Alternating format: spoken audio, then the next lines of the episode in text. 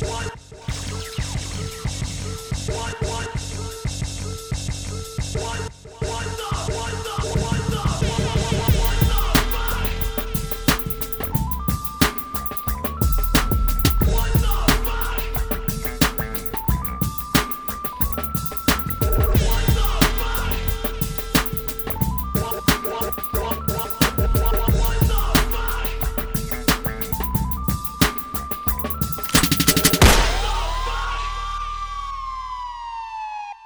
the Fuck Podcast, la constitución y la cultura.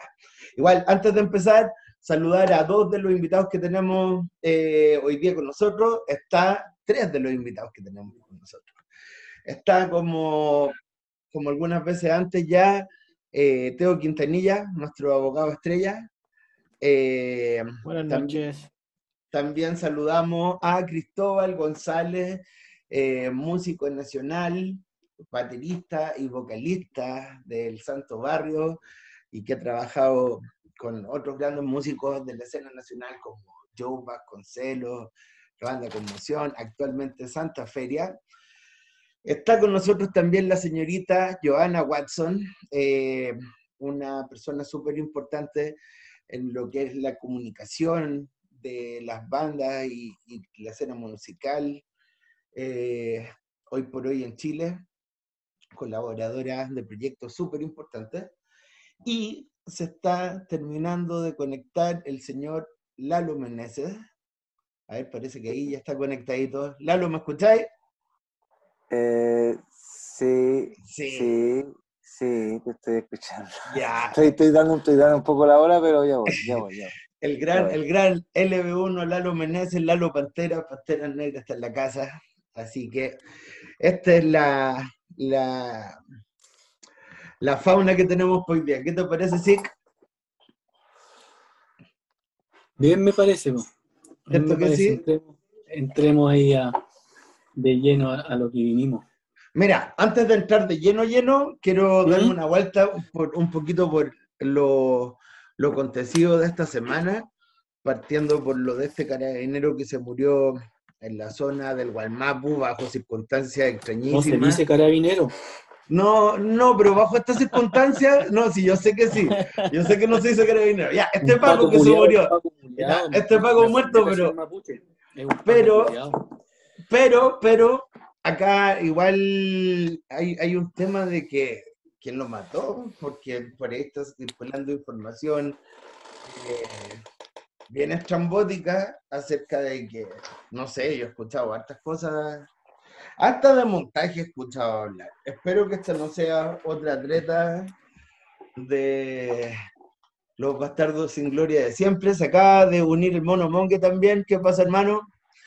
Eh, otra cosa que pasó esta semana, la acusación constitucional contra Pérez y su eventual renuncia ya está fuera. ¿Cachai? Así que uno menos, vamos a ver qué monstruo meten ahora igual, ¿cachai? La historia nos, muestra que siempre hay algo más y siempre puede haber algo peor. Y otra cosa que pasó esta semana que, que, también me llama harto la atención son los dichos de la ministra de Cultura y sobre esto ya nos vamos a ir al tema de hoy día. La señora Consuelo Valdés, yo estuve recabando un poquito de información acerca de ella, eh, que la quería compartir con ustedes porque es, interesante. Primero que nada, ella es una arqueóloga, la persona a la, cabeza de cultura es una arqueóloga, eh, también de la extensa familia de Piñera, eh, más bien por el lado de los Chadwick. De hecho, su nombre completo es Consuelo Valdés Chadwick hija de Aníbal Carlos Valdés Larraín y María Teresa Consuelo Chadwick Larraín. O sea, a todo ritmo, primos con primos, hermanos con hermanos, todos con todos. ¿Cachai? La endogamia. Así, pero a, todo ritmo la cuestión es... O sea, esto es una casta. Lisa y llanamente es, bastante egipcio el, el, estilo de hacer familia a esta gente, ¿no? O sea, Valdés es el apellido más comita. Valdés. ¿Te, te cachas y de repente español te la Vanessa Valte? Así. ¡Oh! Cantaría bien, cantaría bien. Cantaría en todo caso. Café Valdés. Bien, Por lo menos. Dime, dime la luz. O de Don Ramón, capaz. Mm. De Don Ramón, ahí está, güey. No, pero mira, cada peso gastado en cultura es un peso que se saca de las cosas importantes. La ministra de Cultura. ¿Qué tal? Eh, yo creo que yo soy cercano al Ministerio de Cultura, ustedes saben. Yo creo que, para no justificarla, pero no hemos tenido ministros de Cultura en, estos últimos años que tengan, que tengan la altura que la cultura nacional en música y en todo tipo de los artes chilenos, que tenga como el nivel y, que haya sido capaz ahora esperar de, la derecha, yo creo, eh, algo como hacia nosotros, ya después de todo lo que ha pasado en este tiempo, yo creo que es un poco eh, muy buena onda, porque hay, que verlos como lo que son. Eh, yo creo que siempre las declaraciones de ellos, cuando ocupan cargos o no, son provocaciones y también son el reflejo de cómo ven al pueblo, cómo ven a la gente. Yo creo que ellas tienen una, una, visión personal eh, despreciable nosotros. Yo creo que somos despreciables los artistas para los políticos en general y en este caso para un, gobierno como el de Piñera, los artistas yo creo que, bueno, se le ha dado duro y todo. Eh, su visión, lo que ella dice, yo, yo la vi, el, el, videíto, lo encontré que no le, no le costaba decir. Lo decía, pero muy convencida. Y cuando vos decías algo convencido, significa que es lo que tenía dentro. Así que, ¿qué más se puede esperar? Sí, o sea, bueno. Digna ministra de Piñera nomás, pues, bueno. Digna ministra de Piñera, no podía hacer. No, no podía hacer Cruz Coque. Cruz, Caca. Pero Cruz, Cruz Coque por último era actor, pues, bueno. O sea, aquí claro, ya, aquí ya estoy poniendo, ya estoy, ya estoy poniendo un, un, un nombre rana de ministro de Economía, ya es cualquiera pero a Cruz Coque no le, no le, gusta la gente rara. No, no le gusta la gente rara. Sí, Cruz Coque, igual hay que aclarar que Cruz Coque es hijo del privilegio también como artista. O sea, de hecho, Cruz Coque como actor, lo digo yo desde mi perspectiva como actor. Eh, Cruz Coque es hijo del pituto y eso queda demostrado que el weón tuvo dos buenos papeles en toda su vida que son los únicos dos buenos papeles por los que se le recuerda, que es como cuando mató al Peyuco, nunca lo olvidaremos, y cuando fue el Schumacher. Y para de contar, no, tiene, no tuvo nada Ah, bueno, y un cortometraje que hizo una vez, que también fue bien mediático porque le fue bien en el extranjero, que hacía como de gay, entre comillas, eh, y sería, esa es la carrera de Cruz Coque, ¿cachai? Y el, papel, el papel de víctima, cuando Lemebel lo escupió. Sí, sí, el papel de víctima. Ese es el mejor papel. El papel de víctima, sí. Oye, quiero acotar algo a lo que dijo Lalo. Eh, hola, Lalo. Hola, hola, eh, respecto, respecto al tema de, que nos miran o de que miran a los artistas como eh, con desprecio la gente de la derecha, yo creo que tiene una weá súper fundada en el hecho de que el arte es algo que la naturaleza le negó a la derecha, ¿cachai? La miran con desprecio porque, porque les es lejana, porque no pueden, porque no pueden tenerla, ¿cachai? Porque los artistas, le duela a quien le duela, el grueso de los artistas son gente con pensamiento de izquierda, salvo quizá Vargas Llosa, ¿cachai? ¿Me entendís? Pero en general el arte está en la izquierda y esa es una weá que les debe doler y para disimular ese dolor, los buenos lo convierten como en, en ese gesto como de, de, repugnancia que le tienen al arte, ¿cachai? Sí, sí, sí. Y además como de, como de aceptar que somos como unos raros también. Bueno, los artistas son así, son desordenados, no entregan los papeles a tiempo, no rinden los proyectos, los llamáis mil veces, no contestan porque están fumando, tomando. Pasando la caña. Tal cual. Entonces, yo creo que es así. Joana, ¿iba a decir algo? Sí, que estoy metida en unos WhatsApp de cultura, de, gente que tiene sitios web independientes, etcétera.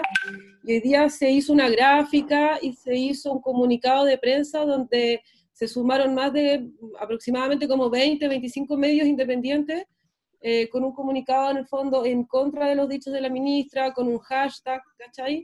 Eh, y, y, en el fondo están todos ultra unidos y sé también que creo que también se, se sumaron algo, algo similar pasó como con actrices chilenas, ¿cachai? Yo creo, parece que como que diferentes eh, lugares de la cultura se están movilizando, ¿cachai? Hay, hay movilización en el fondo como para pedir la renuncia, ¿cachai? A lo mejor debería ser que todas estas entidades que en este momento están funcionando como islas, eh, pudiésemos llegar ¿no? a, a, unirnos todos y hacer un movimiento mucho más fuerte, ¿cachai?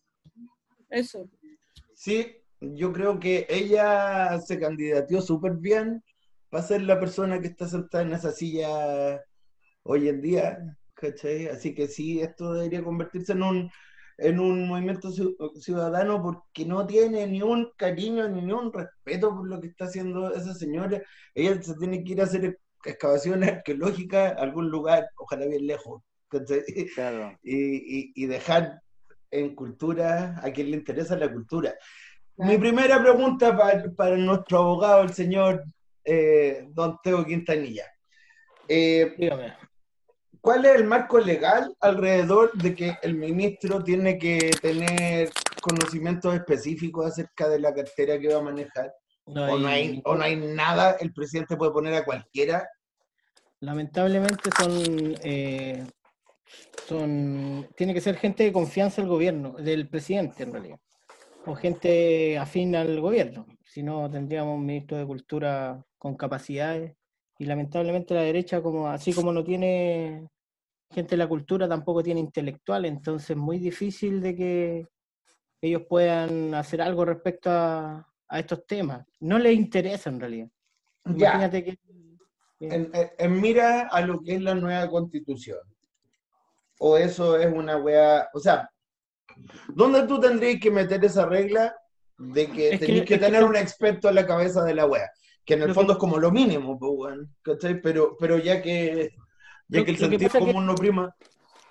Se, tiene que modificar el presidencialismo en el, en el país. O sea, el sistema presidencialista se tiene que eliminar, modificar.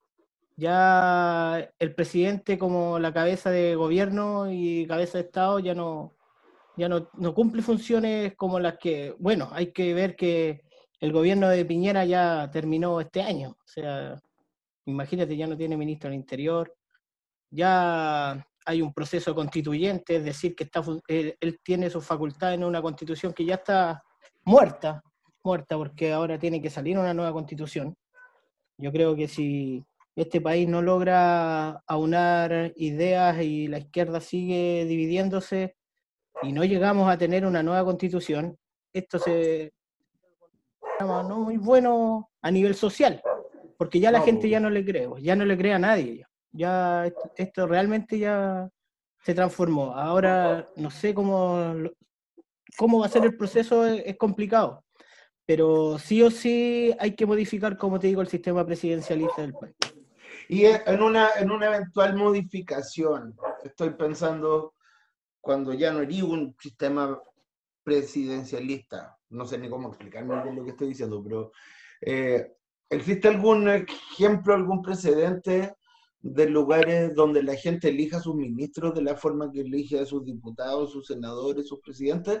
¿O esos son mm. siempre cargos apuntados? Sí, es que lamentablemente así son las elecciones. Eh, si gana uno de los dos bandos eh, siempre va a querer la gente de confianza. Son cargos de confianza. ¿Cómo, les podemos exigir que pongan expertos? Eh, ¿Dónde, iría, dónde, dónde metería es que realmente, realmente lo que diferencia a la izquierda y la derecha es que la izquierda tiene gente que se maneja en la cultura, gente que sabe de cultura, gente pero mira, eh, yo no trabaja por la cultura. No me, no, no, me refiero solo a la cultura, ¿cachai? ¿Cómo así que el, ah, el ministro de Economía sea un experto en economía, que el ministro en... No sé, es que realmente depende del gobierno, el, del, del presidente de la República. Si él le quiere dar énfasis a un área u otra, acá eh, la derecha siempre le da énfasis a la economía y tiene muy buenos economistas pero esa weá es hasta acá, y ahora se supone que vamos a tratar de dibujar un nuevo país. Sí, es el tema, que eh, eso es lo que hay que esperar. si, dentro de ese, si quiere. Pero yo siento que, que puta, que, que como el, el motivo de este tipo de, de, instancias, ¿cachai? De cuando la gente se los cabildos y todo, es que también tenemos que inventar propuestas, pues, y tenemos que identificar a las personas que vayan a correr con esas propuestas. Entonces yo te pregunto, dentro de un marco constitucional coherente, ¿en qué parte de la hoja, o tú lo pondrías en una ley, dónde podéis poner que el que vaya a poner de jefe de una weá sea experto en una weá? ¿Cachai? ¿Dónde, dónde tendría sentido? Eh, en el sistema presidencial del país. Eh, como lo que te digo, o sea, el sistema presidencial es el que se tiene que modificar. Ya el presidente no, puede, no, puede, ser jefe de gobierno y jefe de Estado a la vez. A ver, Teo, ¿te puedo preguntar una cosa? Dime. Porque, a ver, en, la, en las leyes del trabajo, no sé, no sé si estoy, voy a hablar una estupidez, pero se supone que cuando, eh, ¿en qué parte de las leyes o dice que ponte tú, si yo soy médico, si yo quiero ser médico o yo quiero ser eh, la profesión que sea, yo tengo que haber estudiado la profesión, ¿verdad? Esa ah, es la exigencia. Ya, entonces, por lo que yo estoy viendo acá, cuando uno quiere ser eh, ministro de algo, da lo mismo, o sea, ellos no son trabajadores. Ellos no, no, ellos no, no responden a la misma ley que, del trabajo que responde cualquier ah, persona en, ese sentido. Bueno, todos los funcionarios públicos no responden a esa ley. Es decir, que las leyes, que rigen los trabajadores de este país, ahí se podría incluir quizás que los políticos respondan a la misma exigencia. Es que en política es muy distinto. O sea, es que, como te digo, es complicado ver el tema desde un punto de vista de obligar a un presidente o a un gobierno eh, que elija a sus ministros, que elija a, la gente que trabaja con ellos. Si en realidad no, eh, no son, no son cargos que, puedan tener... Eh, la única forma de que se pueda conseguir algo así sería que fueran cargos ad honorem. Y Ni cagando. Nadie va a hacer eso. Nadie va a querer hacer eso, compadre. Entonces. Pero tengo una duda no será, por ejemplo, porque yo me he dado cuenta que en general, como lo que plantea Roberto respecto a un trabajo en general respecto a cargos políticos, se suele ocupar mucho el término como de eh, que tienen que ser eh, eh, la gente tiene que ser como idónea o competente o que tiene que, ¿cachai? Eh, eso eh, a mí me da la impresión, desde, desde lo que veo de cómo, sobre todo en los últimos años, se, se tergiversa mucho siempre la ley para acomodarlo a lo que ellos quieren. Me parece que justamente eso, hablar de que alguien tiene que tener los estudios o la experiencia idónea para un cargo, es súper subjetivo, porque ¿qué, qué, qué es idóneo finalmente? ¿Me entendí? Eh, como dice eh, Roberto, alguien que, por ejemplo, para el Ministerio de Salud, un, un, médico, a mí me parece coherente, pero si estamos hablando de un sistema basado en el neoliberalismo, también parece pertinente que sea eh, un weón que ha hecho carrera como gerente de empresas, ¿me entendí? Sí, el, currículum de la señora que está en cultura es bien. Es bien. Es como, te digo, eso, es que tiene tremendo currículum, pero en el área de ella, porque finalmente, si tú cacháis el Ministerio de la Cultura, tú eh, lo, enfocáis como desde la cultura, pero en verdad eh, el, el ministerio se llama Ministerio de la Cultura, las Artes y el Patrimonio. Entonces, desde esa perspectiva, ella es podría ser súper capaz porque es arqueóloga y yo también revisé el currículum y tiene tremendo currículum en museos, en, patrimonio. fundaciones y weá. O sea, ah. pero, desde esa perspectiva... es, un tremendo punto, porque ese nombre lo pusieron en el gobierno Bachelet.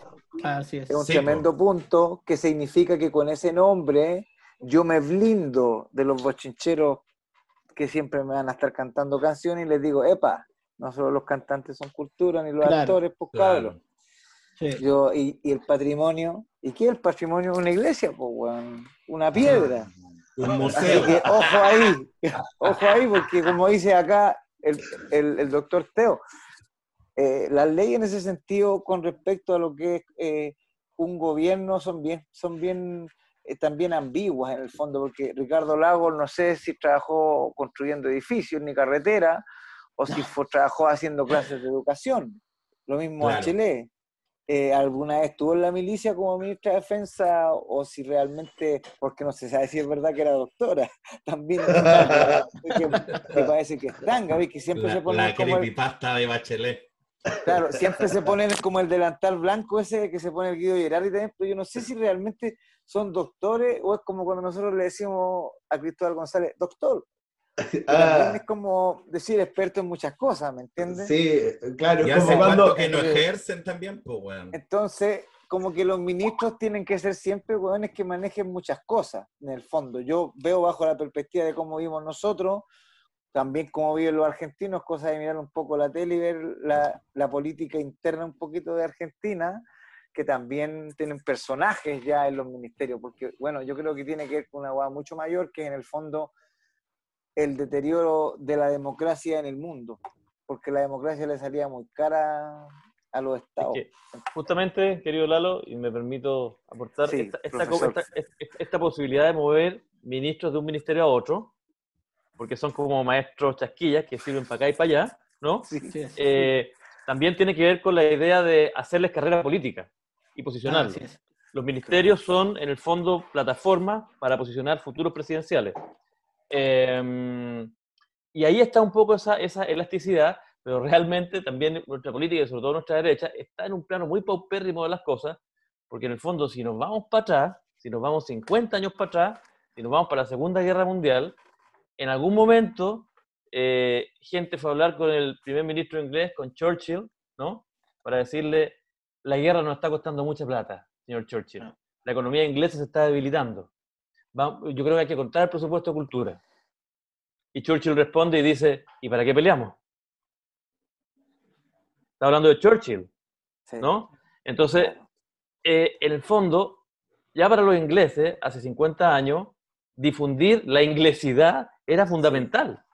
Era, era, era, fundamental. Y por eso, claro, las bandas punk pueden haber cantado contra la reina, incluso mis bandas querían ska, pero para los 100 años de la reina Isabel, allá van los special, allá va mm. Madness, allá van todos los ingleses, hasta los más disruptivos y alternativos, porque los ingleses se unifican, ¿no? Sí. Y, y, y, defienden su cultura, ¿no? Así es. Eh, pero nosotros estamos tan desencontrados y nuestra derecha le importa tan poco el alma, la cultura que representa el alma de un país, que en el fondo eh, son capaces de hacer este tipo de comentarios que residen y gravitan en el, en el, alma profunda de la derecha. Yo hace como 20 años tuve una discusión con un uniformado que era hermano de, de una chica con la que estaba compartiendo una, una, vez en un momento y alguien le dice, oye, Cristóbal va a viajar a Alemania con los Santos Barrios, ¿no? Eh, y se ganó un premio de Irak. Y el milico va y me dice, en lo que se gasta la plata del gobierno en vez de ayudar a los pobres. Y yo le dije, yo le dije, seguro que tus tanquetas valen dos pesos, pues, weón. Seguro que ayuda mucho a superar la pobreza de tus tanques culiados, pues, weón. Y como que no. La media fiesta. La media señora y dijo, ¿le sirvo tecito? ¿Le sirvo tecito? Y ahí como que se amainó la cosa, ¿no? Pero en definitiva, lo que se invierte en cultura en términos públicos en Chile es así. Así. Mínimo. Nada. Nada. Y aún así se permiten relativizarla. Eh, eh, es terrible, ¿no? Para el, aniversario de los 40 años del golpe de homenaje a Allende, eh, vino para acá, para Chile, en esa época estaba Lula da Silva, y mandaron una comitiva de artistas brasileños, y estaba Gilberto Gil, que era ministro de Cultura de Brasil. Esa es la diferencia. vino, Gilberto Gil, el cantante de Skank, y la María Betania, ponte tú alguien así. Un trío brasileño, y Brasil tiene un centro de estudios brasileño, ¿no? En eh, al lado de la embajada, para que conozcamos su cultura. Chile tenía en Francia a Bastián Bodenhofer, que Lalo lo conoce muy bien. Nos daba eso nomás. Oye, en Panamá estuvo Rubén Blades también. El ministro de Turismo. Fue, el ministro de Turismo. Oye, para los que quieran examinar la gestión del gran Bastián Bodenhofer como agregado cultural en Francia, ¿no? Ustedes pueden ir y buscar. El, lado, mira para el lado, mira para el lado. Ustedes pueden ir y buscar el reportaje El Mirador, donde salen los panteras y los cero y ahí hay unas escenas que son bien reveladoras acerca de, su, gestión. Material, material para reír. sí, material, para reír. ahí, como, material. Como, es, como diría Manolex, material para reír. sí. sí. más el material que no salió, que Chino Máquina me contó que hay unas escenas que quedaron fuera, que eran, hubieran cambiado el curso de todo el documental. La historia. Sí, claro. Oye, mira, yo hoy día pensaba, preparándome para esta cuestión, un par de cosas. Uno, que en Chile hay hartos cagazos bien serios, ¿cachai? Está que los sueldos son malos, está que hay mala salud, está que las pensiones son una mierda, ¿cachai? Pero yo creo que lo más urgente y lo que más, lo que más necesita y lo que más repercute en todo es la educación, ¿cachai? Y hoy pensaba en cuán ligada está la cultura, que es lo que nos convoca hoy día, ¿cachai? A la educación, ¿cachai? Frente a lo que dice esta señora, de que en el fondo cada, cada peso gastado en cultura es, una weá, ¿cachai? Y sin embargo yo creo que es educación, y yo, parte importante de mi educación la saqué de la música que escuchaba y de las películas que vi. También ahora, en el tiempo de la pandemia, yo me imagino que sin música y, películas, puta, hubieran habido una, unas escenas tipo El Resplandor, así, weones, matando a su familia completa, ¿cachai? O, cuestiones así, ¿cachai? Ustedes piensan, yo creo, creo que el Consejo de Cultura en algún momento fue dependiente del Ministerio de Educación, ¿no? Ahí nace, ahí nace un poco como un departamento del Ministerio de Cultura donde estaba Claudio de Girolamo, creo por ahí, que era como que fue como uno de los precursores que dio cara finalmente, y ahí nace como la idea de que dentro del Ministerio de Educación hay un departamento de cultura que empezó a tener una posición más, más pública y que después en, el, en, la campaña de Ricardo Lagos se, se empieza a hablar de un Ministerio de las Culturas, porque bueno, como tú decías bien, todos estos personajes, Lula y todo ese tipo de gente de lo que era un poco la izquierda progresista latinoamericana también iba señalando un camino en Argentina, los Kirchner y todo eso. Entonces, en ese caso, Ricardo, hay que decirlo que eh, pensó muy bien como Churchill y dijo, yo voy con la cultura. Así que Ricardo fue de ahí, de ahí parte todo. Entonces, claro, y de ahí también se le fue cortando el pelo. No hay que olvidar que Ricardo también es parte de un grupo de políticos que, que dan, y pero están con un mazo al, lado o con la tijera por otro lado. Entonces,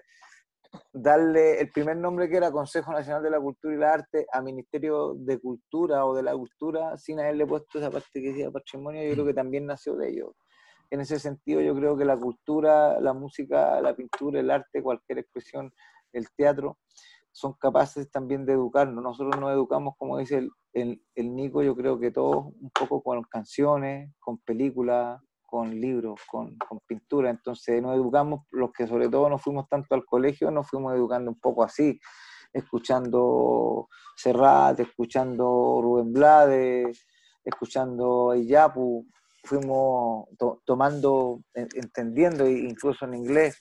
Entonces, eh, en ese sentido, yo siempre he apostado como que a través de la cultura tú puedes seguir educando a la gente constantemente. En una época como esta habría sido súper importante haber educado a la gente en algún punto también desde la cultura con respecto a cómo a lo mejor cuidarse de esta pandemia tan extraña, ¿no? Eh, la, la cultura genera eh, eh, educación y formación constante de los pueblos, además de rescatar la identidad, de modernizarla, también va, puede ser capaz de que, nos genere costumbres nuevas, eh, buenas costumbres o costumbres que sean también más colectivas. Entonces, yo creo que en ese sentido también eh, cultura en un país eh, va de la mano con educación porque nos permite también ir, asumiendo lo que está pasando y actualizándonos a través del teatro, a través de las canciones, a través de todo, actualizándonos en este mundo que, que se está tambaleando más.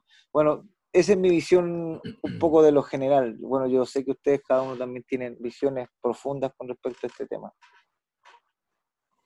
Igual está bacán en todo caso. Eh, no, no quiero que suene como ofensivo lo que voy a decir, pero de alguna manera tú, habiendo, estado, habiendo de alguna manera estado desde adentro, es bacán ver como una visión de alguna manera como oficial de lo que mm. sucedió, ¿cachai? Porque yo, por ejemplo, la vi como netamente como espectador eh, yo soy de acá de la quinta región, vivo en Villa Alemana actualmente, pero soy viñamarino y, y yo viví lo que fue como el origen de, de, de, lo que nosotros toda la vida, en verdad, acá pasó una weá muy rara, nosotros le decíamos Ministerio de Cultura antes de que lo fuera. ¿Cachai? Cuando era consejo, nosotros ya sentíamos que era un ministerio y nosotros acá, por, por una de las pocas veces en la historia que nosotros como Viña Valpo vivimos en carne propia el beneficio de algún tipo de ministerio porque cuando partió esta weá, acá se concentraba toda la weá, no en Santiago, ¿cachai? Acá estaba el, se, sigue, se, sigue, concentrando en Sotomayor.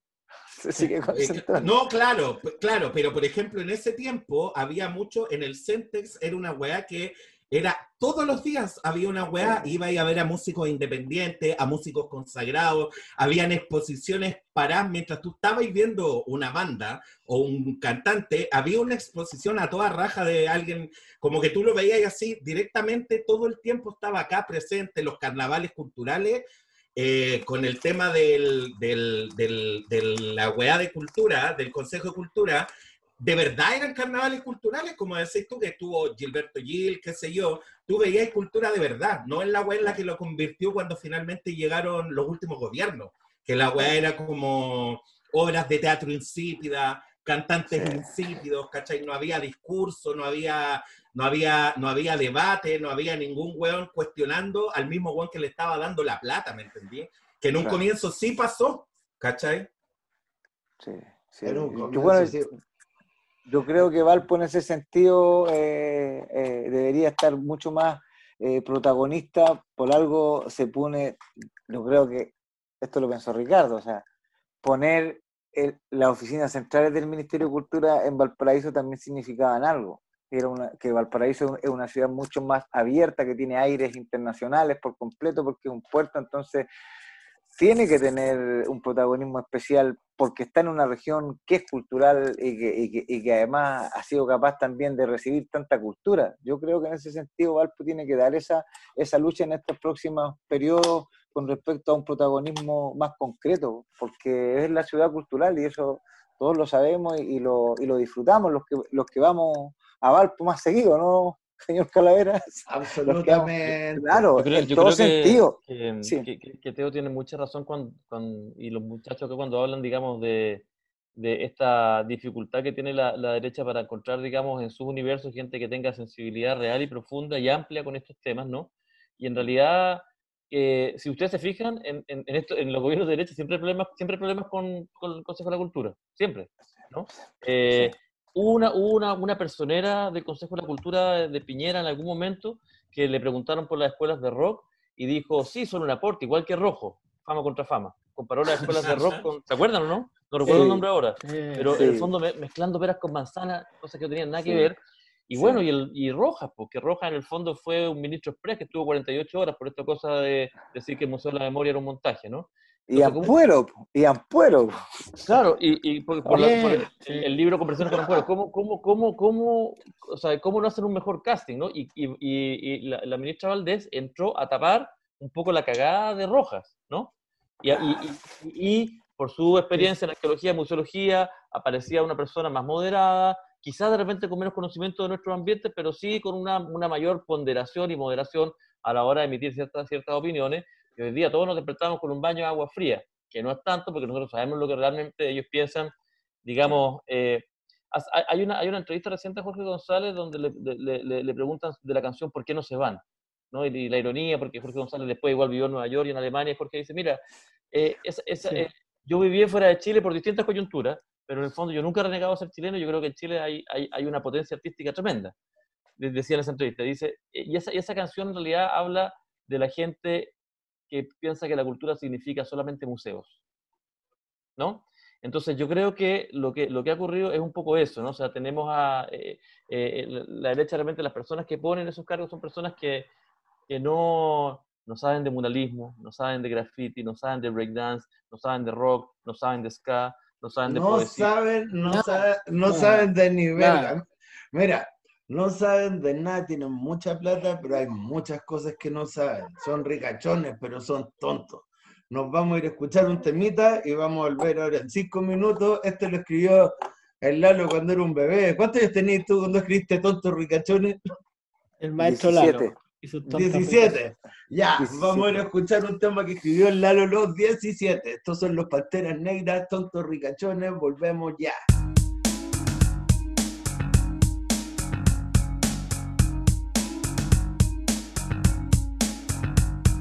Apreté los cinturones, los tontos ricachones, para que escuche la rima de mis motivaciones, lo que atienden los reclamos en las instituciones, son todos unos desgraciados, unos maricones, entre tazas de café, chismes y cagüines, vamos dando su sonrisa y pensamientos ruines, dicen póngase a la fila, tiene que esperar, vuelva en siete semanas o en un año más, si se vuela la fondola, aquí nadie va a gritar, solamente el que se moja, ese sí que va a cagar, como soy tan descuidado, nunca me fijé, sí que estaba asegurado, este gran chalet, como no he tenido ahorro, en más de 20 años no me he comprado una pala para hacerme otro baño, mientras en televisión me están tanta porquería, donde meto lavaplatos si no tengo cañería, donde meto el bidet, la tina y la taza. Si tengo un hoyo de tierra, dentro de la casa me levanto tan temprano para buscar empleo y me encuentran mis defectos, hasta que soy feo, no le gusta mi caracho, mi porte mi edad y yo me pregunto, Dios mío, ¿hasta cuándo seguirá? Situación, situación. Los tontos ricachones,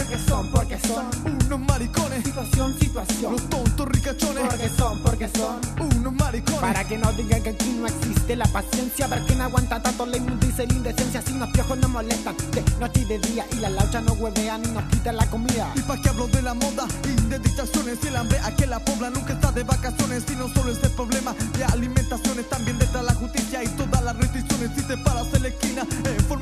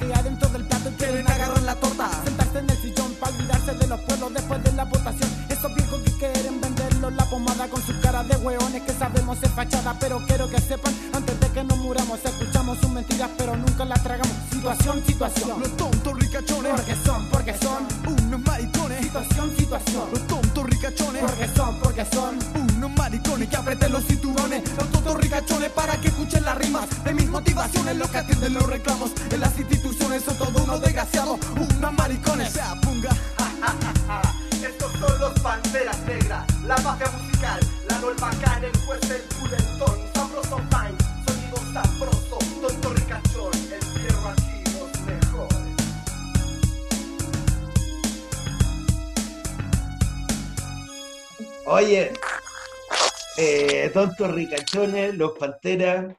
Eh, Héctor Lavoe tenía una frase que era: Es chévere ser grande, pero es más grande ser chévere. Hermano.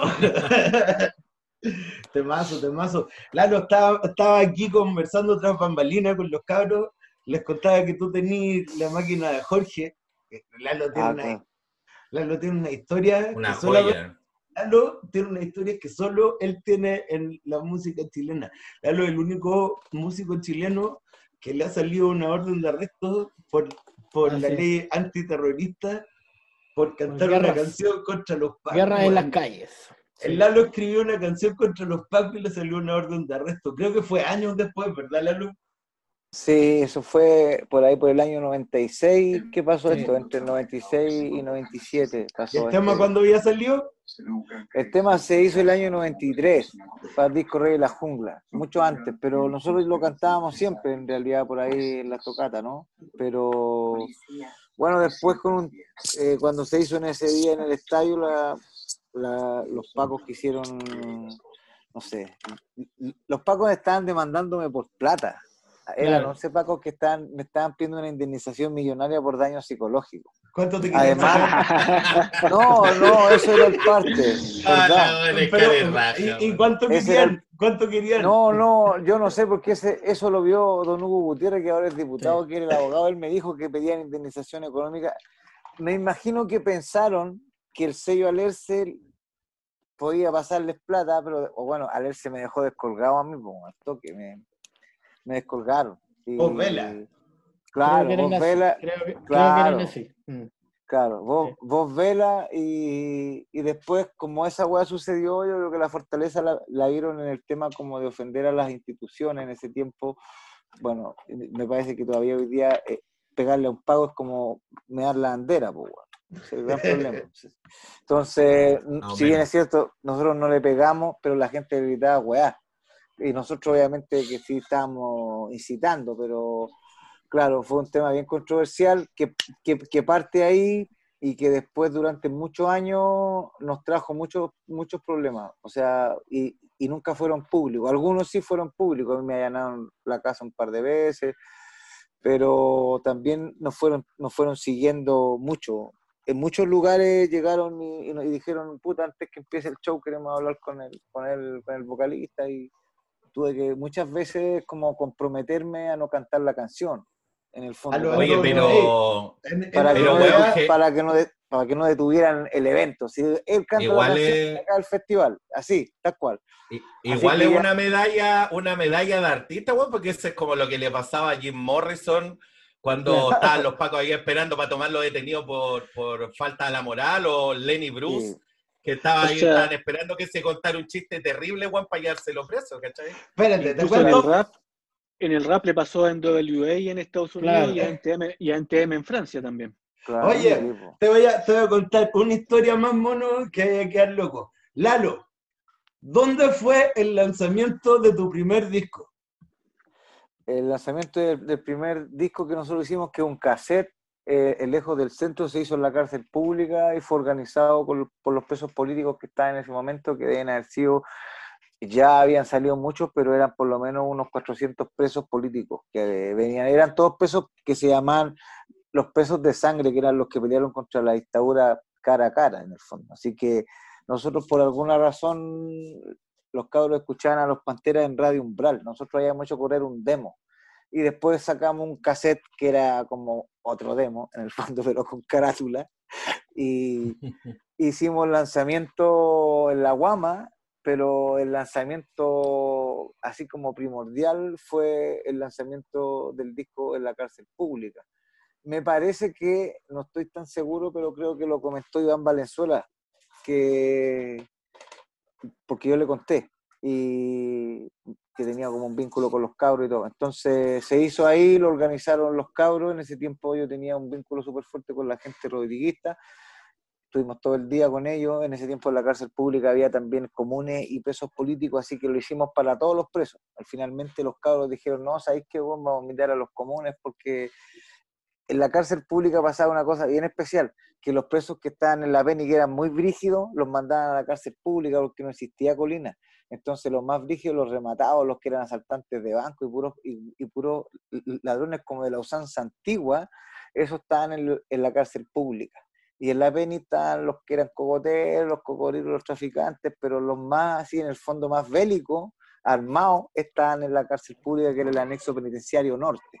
Y ahí obviamente estaban todos los presos terroristas de la dictadura y bueno, para nosotros fue un principio como de sangre y fuego, en el fondo con, con los cabros, nosotros yo tenía 20 años, los chinos máquinas habían tenido como 14 o 15 años, eran unos cabros chicos, hubo que pedir una autorización especial para que entraran porque eran menores de edad, entonces éramos unos, todos brocas, éramos unos flacos, imagínate vos alguien de 20 años, imagínate un guón de 20 años, ahí estábamos, y los yo era el más grande, los, los otros cabros eran todos chicos, era todo un paqueo para entrar, hermano, así entero, las máquinas, toda la weá, y bueno, y, y y fue emocionante. Mira, hay un audio que está en SoundCloud que tiene el tonto Ricachones grabado, pero también en ese mismo SoundCloud que dice Lalo Meneses está el audio entero de la cárcel pública, donde están todos los temas cantados de éramos unos cabros chicos. Yo mismo me escucho y me enternezco de mí mismo.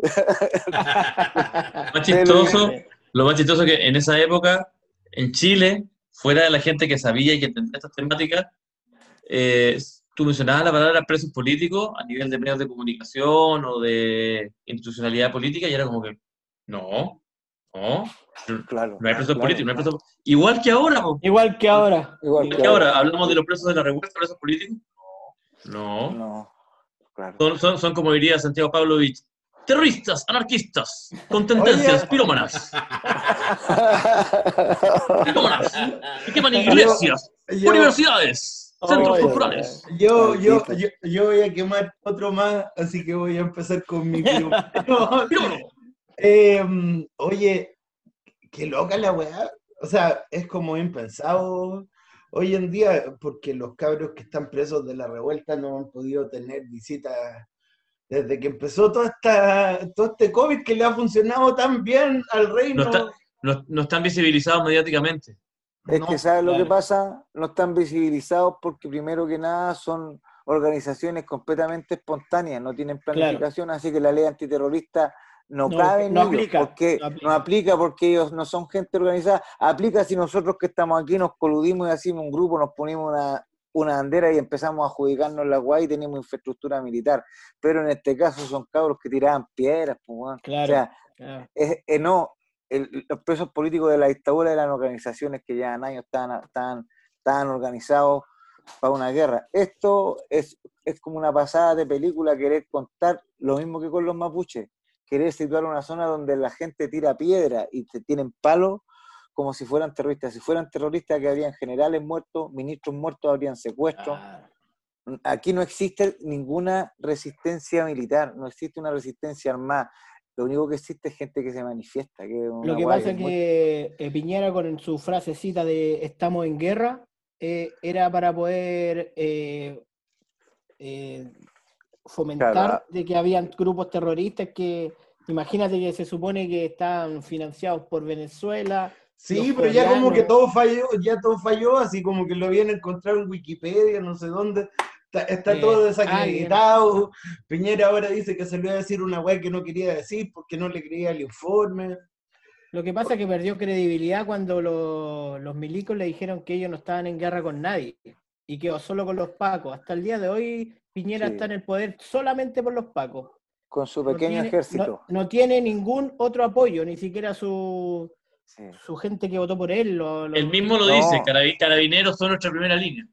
Claro, pero claro, son, convengamos, convengamos que los milicos lo dejaron solo exclusivamente porque los hueones no se atrevían a darles el poder que ellos querían. No porque eran buenas personas los hueones. Es porque los hueones. De hecho, literalmente el hueón de los milicos dijo: No vamos a volver a salir a la calle para quedar de hueones, dijo. Claro. No, lo dijo así.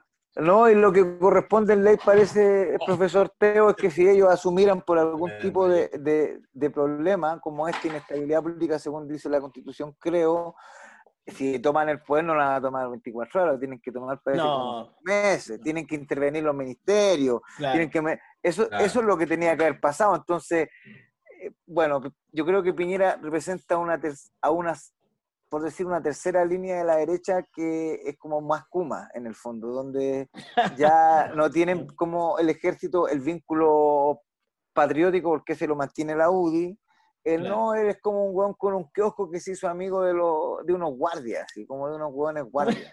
y a esos hueones, ese supiño que en realidad son como si fueran puros pastabase guardias, porque son puros hueones, los pacos son puros hueones pumas como uno, y uno los ve, yo hablo a eso, yo igual voy y les pregunto, weá, a ver qué me dicen, y son pura gente, Julia, muy, muy, muy, muy ignorante, los cabros, y, y, los, y los pacos antiguos, obvio que hay pacos que no, que son más ideólogos, que son nazis, pero a lo que me refiero es que en este curso como que Piñera juega a una tercera derecha que finalmente igual está abandonada por la derecha histórica, en este momento fue abandonada por la derecha histórica, Así es. y que y que yo creo que la única posibilidad que tiene, por lo que por ahí también se filtra, es que a los pacos cuando hacen 24 o 23, no sé cómo le dicen al turno de las protestas, les dan un bonito. Entonces los cabros ah, claro se dan al choque porque los locos tienen...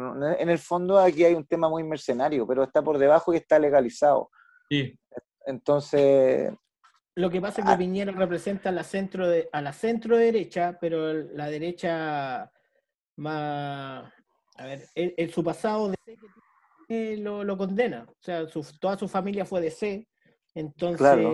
Pero tampoco hasta la DC es como lo peor, es como que es, como que en este buen este buen momento está haciendo un loco como ese buen que se quiere tirar por, por, la ventana y nadie lo puede parar. Yo creo que ni los, familiares, claro, ni los familiares están apañándolo. Yo no, lo veo. quiere, puro que termine su gobierno, no hay a la hora que termine su gobierno, ya ese no, Incluso, la, incluso el mismo ha dicho que está estresado. Sí, sí. Claro. Por, lo que entiendo, está súper medicado también. Lo tienen. Totalmente. Lo tienen ultra medicado. Pero si los tics se han intensificado en los últimos años. Sí, en el, ahora, en, el, en, el, funeral, en el funeral de este, del cura pederasta, ¿no? Que salía, salía Bernardino Piñera. Y salía Piñera así como... Yo creo que ahí andaba sin Pepa, que decía, bueno, voy a andar un ratito sin Pepa en la mañana porque voy a algo que no es tan importante y ahí estaba suelto, quería abrir la weá, levanto. Son cuáticos los tics. Yo creo que cuando está empepado es cuando está formal y cuando está como, como cuando estaba celebrando de la prueba el otro día. Ahí está súper empepado porque llega a actuar así casi solemnemente, aunque siempre en forma curia bien guasona, pero, pero ahí cuando está, está medicado, está, está en su línea, pero cuando no está medicado es cuando habla puras weá o se le cae algo, weón. Lo que pasa es que podría perder el, podrían pedir la renuncia del presidente si sigue con, con problemas se mentales. Pedir, se, le podría pedir bueno, eso algún examen? No, claro, si ya... De hecho, todas estas renuncias que han habido ahora, hoy día la renuncia del ministro, es para no tocar a Piñera. A Piñera en cualquier momento le puede llegar el mazo, pero como todos sabemos que la élite política y la clase política es una clase social distinta, se protegen entre ellos porque si cae el presidente, oh, es un golpe fuerte para toda la ¿Qué es lo que ¿Qué es lo que pasa ya? Pasa algo que te borra de pronto y se va a Piñera. Política. Y se va a Piñera. ¿Y quién queda en lugar de Piñera, Juan? La roulette. ¿Qué la roulette? Conche tu madre. Entonces es, oh, complicado, es complejo. Bueno, que la, oh. la roulette es el que maneja todos los hilos acá. Sí, sí, en realidad queda, el jefe. Queda, el, queda él, queda visible. quedaría visible el jefe. el, jefe más, más, más operativo, por decir algo, el matachoro que tiene Piñera. ¿Cómo se llama ese, ese, ese, puesto de tanta responsabilidad? ¿Qué? Sicario. La, la, ruleta. el, ministro secretario de gobierno. Secretario de gobierno. Ministro secretario de, la ministería secretaria de gobierno. claro, que el equivalente del vicepresidente en El vicepresidente en otros países. Es como el, mm. claro, vicepresidente. Mm. el, ministro del Interior vendría siendo el, vicepresidente, pero ahora ya llevamos tres ministros cortados de cabeza, ya no, no tiene no tiene razón que no tiene peso, Es como que se empiezan, se empiezan a caer los amigos también. No, ahora quedó solo. Ahora sí que quedó solo. Es que ¿sabéis qué pasa? Le cobran, le cobran, los fachos le cobran que como Chucha nos sacó las metralletas y mató a esos rotos al tiro. ¿Cachai? Y dejó que la weá llegara hasta acá. Mira, mira la ordinaria en la que estamos ahora con la weá, la constitución, lo que eran todo gratis. ¿Cómo permitió esa weá? Y después nosotros estamos como esta weá, un nazi culiado. ¿Cachai? Entonces, de verdad, lo que pasa es que es muy difícil, muy difícil que haya un golpe de Estado ahora porque los tratados internacionales lo prohíben tajantemente. Aquí hay un golpe y sabéis cómo se le tira la. No sé, se.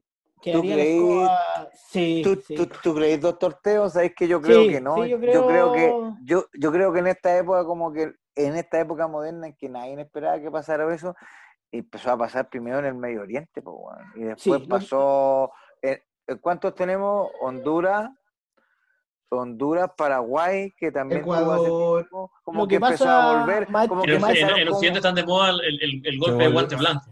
Pero que no le dicen así ahora. Como en Bolivia. como, que te lo hacen en volado, ¿cachai? Lo que pasa, maestro Lalo, es que hay mucho interés económico de China acá. hay demasiado interés económico, no porque seamos un país potencia de algo, sino que por nuestra frontera que tenemos con el mar. Entonces, muy complejo de que haya un levantamiento militar sin que intervengan desde allá con todo el, con todo el potencial que tienen.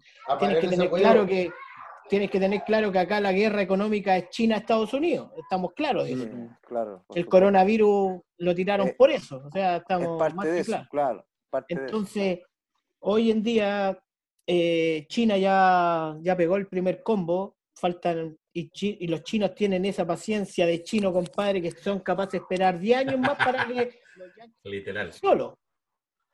Y los yankees van, pero en el hoyo. Ahora va a salir de nuevo este Trump porque, porque para ellos la estabilidad política del presidente igual es importante. Si no, no, el presidente no se repite el plato dos veces, para ellos es un, quiebre institucional. Aunque Trump tenga la, haga lo que haga, sea un payaso que sea. Mira, la wea así, la wea así. Trump por el pico, Bolsonaro por el pico, Piñera por el pico, Yera. Ahora vamos a volver a lo que nos compete, que es la cultura aplicada a la constitución. ¿Qué esperamos de esta weá? ¿Cachai? ¿Cómo crees tú, Cristóbal, que debiera ser mirado este tema? ¿La cultura debiera ir de la mano con la educación? ¿Qué tipo, qué espacio lleva en la vida de las personas? ¿Cómo debiera ser integrado de una manera saludable en la sociedad que queremos vivir?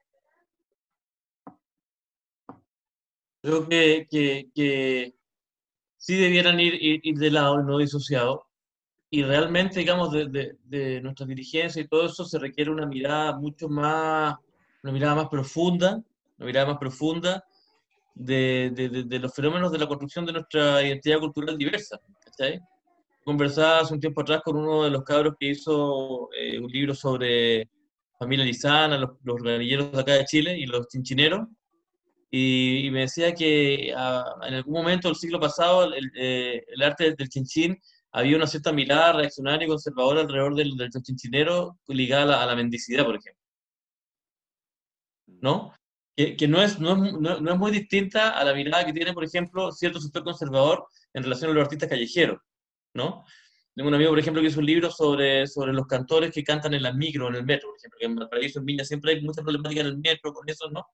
Entonces, eh, ahí eso es como, como muestra un botón yo creo que, que, en Chile no, no, no hay una mirada institucional profunda sobre, sobre lo que eso representa, sobre eso lo que representa, y yo creo que eso mismo tiene que ser, eh, o sea, nosotros mismos nos tenemos que formular muchas preguntas al respecto, muchas preguntas al respecto, o sea, me acuerdo una vez un homenaje a, a, Víctor Jara, que fue la, ¿dónde se llama? La llama de Pinochet, la, la, la, la moneda por atrás, ¿cómo se llama? Y que después se acabó bueno, había ahí la, exposición de fotos de Víctor Jara y había gente indicada, gente de cierta ley cultural, qué sé yo, y de, repente llegaron los cantores de las micros, sindicatos de cantores de las micros, no están invitados, pero con su guitarra, no los querían dejar pasar, porque no están acreditados.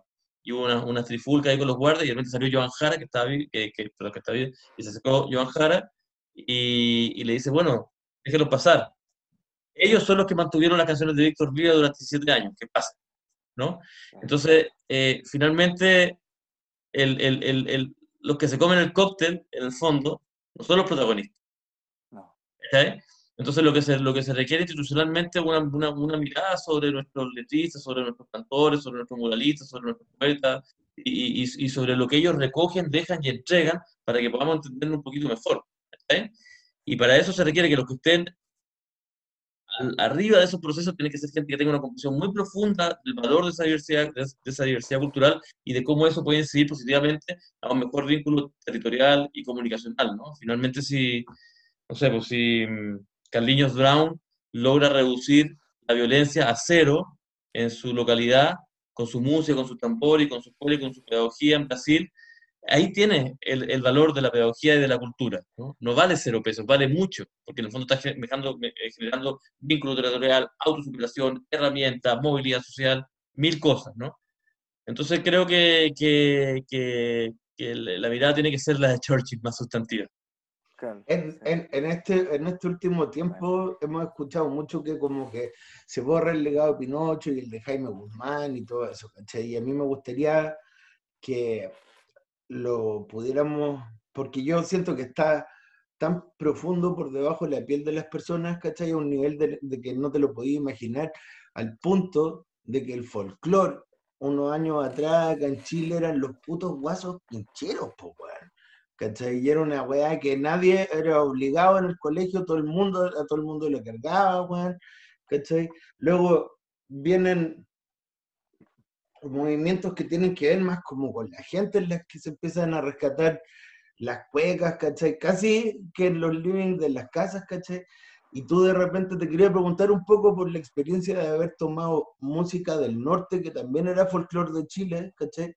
Y haberlo convertido en un proyecto exitoso eh, en el circuito como de grandes bandas de Chile, como fue el trabajo que hicieron con la conmoción, ¿cachai? Porque en, en ese momento se tiene que haber visto enfrentado a esto, porque era un folclore que no era el, el folclore tradicional que no han... Tuvieron que abrirse camino con esa cosa. El folclore oficial. Claro. Lo que pasa, lo que, lo que, lo que, lo que ocurre ahí es que eh, en el fondo eh, la, la dictadura de alguna manera encapsuló muchas expresiones culturales ¿no? Asesinaron a Víctor Jara y mandaron al exilio a los Quila, a los Inti, a los Iyapu.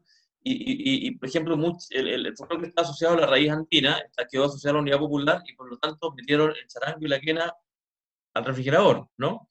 Entonces, eh, por lo mismo, hay toda una generación de gente que, o sea, que creció y probablemente yo en mi infancia lo más cercano que escuché a un sonido andino fue la quena y zampoña o, o, eh, los sonidos de cuando pasa el temblor de Soda ¿cachai?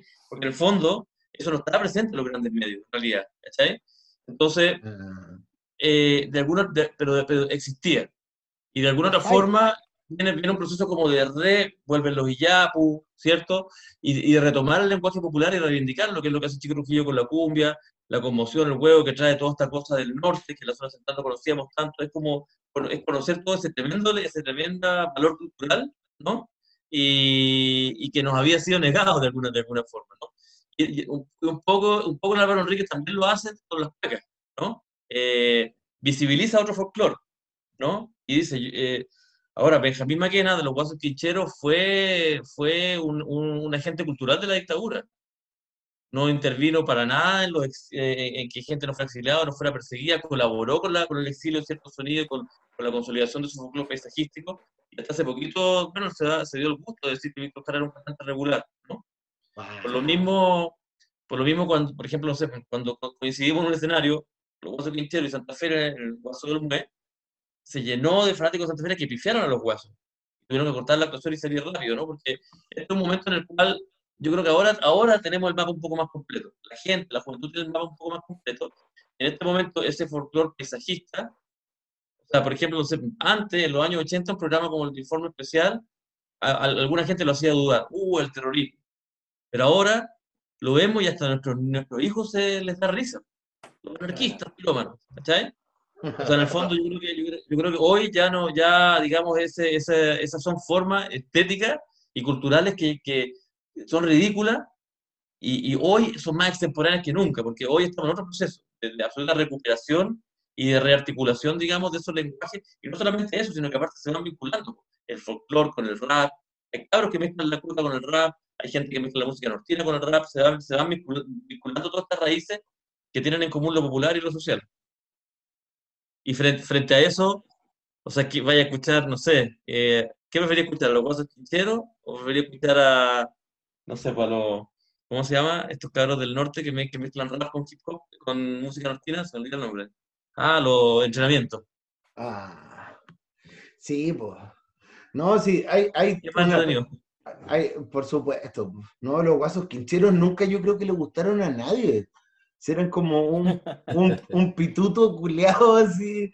Eran una weá que la gente le metían por las pelotas, pues, Es como el, Miguel Piñera o Miguelo en la época de la dictadura. Era como el pop el pop de la época porque eran los weones que estaban asegurados. Al final es como lo mismo que los guasos quincheros.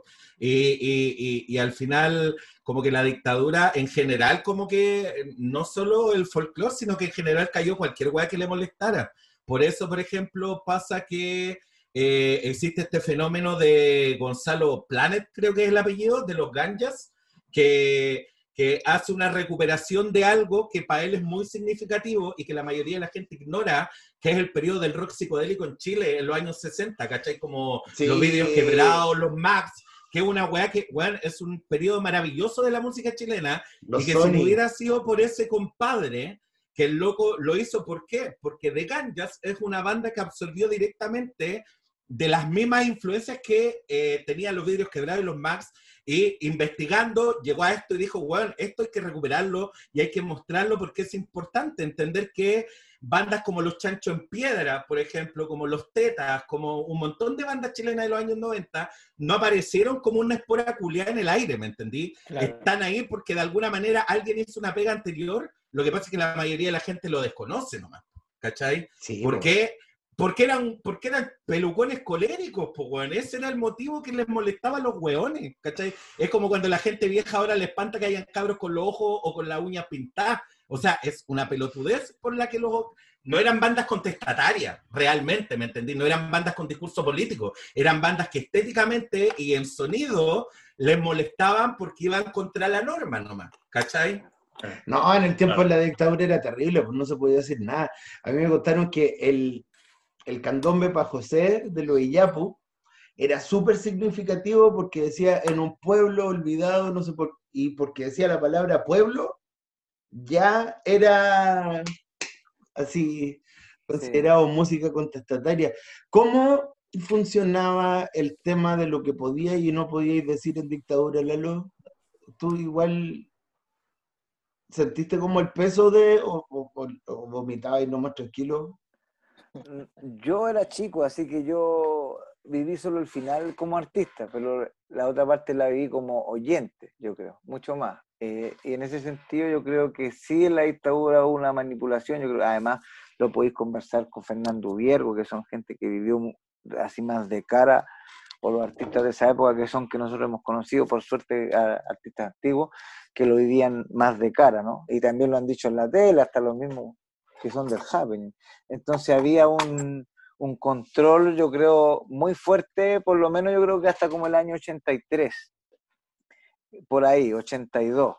De ahí en adelante me parece que como Estados Unidos también les empezó a dar como un poco una distancia, ellos también de repente empezaron a abrir y, y uno puede ver, por ejemplo, bueno, en el cine que, que empezaron a llegar muchas películas, empezaron a llegar libros, empezaron a llegar cosas como, como que en el fondo mitos sobre, sobre Sting se empezó a entender mucho más, pero ellos, ellos controlaban todo, yo creo. Y no solo controlaban, sino que dirigieron, prohibieron, recortaron, pusieron encima una foto como en la película Orwell, con otra, con otra cara, a los héroes en todo sentido. Y en ese, por ejemplo, que es algo que yo, eh, en Canal 7 nunca salieron Los Prisioneros. Y Los Prisioneros sonaban en todas las radios.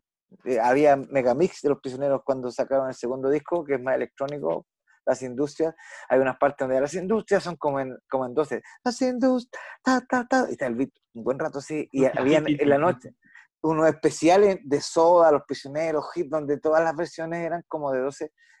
Entonces los prisioneros estaban sonando en la noche, en la fiesta, y no estaban en TVN, no estaban en el magnetoscopio musical, y creo que al final de los 80 alcanzaron a ir a más Patio Plum. No, claro, en Patio, Plum. primero Entonces, que claro, era súper cuático porque Rodolfo Roth hace un programa de magnetoscopio musical, porque ya magnetoscopio después del 85 tuvo que buscarse a rock latino, lo último que, le quedó, y, y, y, Canal 7 hizo, hizo un, como un especial con, con, la música chilena, estuvo en grupo y cerró, no me acuerdo qué más parece que estaba igual, aterrizaje, y cerró Cinema entonces después al otro sábado se hizo un programa especial y invitaron a Álvaro ahí como, y te lo vendía la prensa y te lo vendía en el Canal 7 como el grupo sensación de rock latino, cinema, con, con, Tony Jerry y los locos rayados.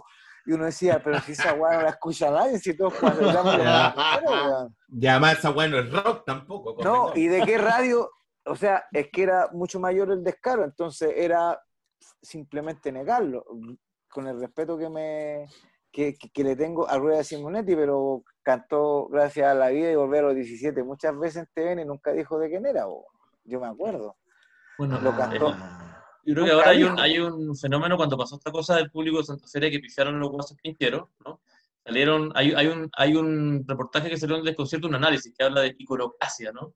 Y hay, y hay otro, otro texto que decía, se fueron taimados para sus fundos. Entonces, ese, es el titular sabroso, ¿no? Eh, Agarró su caballo y se fue. Y, yo creo que pasa un poco eso, si finalmente, o sea, ustedes se meten, hagan el ejercicio, métanse a la página web de los guasos quincheros, que está activa, es quinchero.cl.com, hay una parte que se llama como galerías, y uno puede ver fotos. Y ellos, ahí hay una foto donde salen muy orgullosos al lado de Kissinger, por ejemplo, con celebridades, ¿no? Entonces, ellos representan algo, representan un sector, representan una mirada del mundo, eh, representan un, ellos tienen su espacio, su, su media luna, esa visión, digamos, eh, eh, paisajística, colonialista, ¿no? y del, Chile de O'Higgins, del Chile de O'Higgins. Absolutamente, no, es la actualización de eso, ¿no? el, abuelo violento Parra, no voy a decir. Exactamente. Nosotros estamos en otro proceso, nosotros estamos en un proceso más bien de votar esas estatuas y de pensar y, de, de, pensar que mejor chao Baquedano y aguanta el patapaco, ¿cachai? Entonces, en el fondo, en, en, este contexto en el, que, en el que estamos, que es muy interesante, que es como de, de, de, pensar nuestra historia de una manera, de, realmente quiénes somos, una mirada un poco más diversa y más profunda. Eh, una, una, propuesta como esa, que se sostenía por un aparataje, hoy en día se hace más fuera de contexto, ¿no? Más fuera, fuera de contexto, yo creo que estamos en otro, en otro proceso, y por lo mismo, y volviendo al tema original un poco que, en parte nos convocó, eh, es, que, es que realmente se requieren autoridades que tengan una, un conocimiento, por último, una sensibilidad mayor. ¿no? Si no tienen el conocimiento, por último, una sensibilidad mayor, entender un poco de qué se trata esto, porque finalmente, como dice Lalo en su libro, dice, los pastelas negras somos, somos parte de una historia, donde están los que alentaron, donde hay mucha otra gente, eh, de muchas distintas corrientes, que han, que han, aportado testimonios, que han dejado discos, poesía, etcétera, eh, ¿no? Y ahí está la Gabriela, y ahí está, qué sé yo, Lemebel, y ahí, ¿no? El Pato Man. El Pato Mans, ¿no? Ah. Entonces, eh, estamos a seis minutos de que se cumplan 50 años del triunfo de la Unidad Popular. ¡Yeah! El 4, el 4, el 4 de noviembre de 1970 eh, es el, el, el, día en que, en que, comienza la cosa. ¿no? Entonces, bueno, yo creo que, que imagínense, están como 50 años de eso, entonces yo creo que, que, que Allende tenía el tren de la cultura. ¿no? Para, para la Unidad Popular sí era importante relevar. Yo creo que fue, que fue vital, yo creo que fue vital para su campaña la cultura. A mí me gusta y me gustaba más el nombre de Consejo de la Cultura y las Artes que de Ministerio. A ver, hagamos una cosa.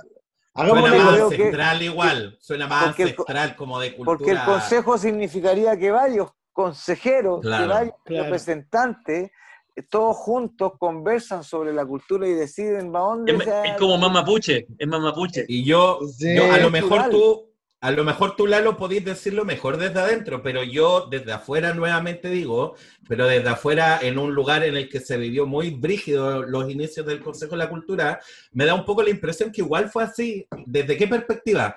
Desde que de verdad tú veías ahí eh, por ejemplo, acá en Valparaíso hay un tema con el arte en general. Wait, wait, wait, espera, un poquito, mono. Espera, sí, sí, sí. Tenemos que cortar, así que quédate ahí mismo. Vamos a tirar un nuevo link. Vamos a escuchar un poquito del discurso del Chicho cuando ganó la Unidad Popular, que es un discurso bien bonito.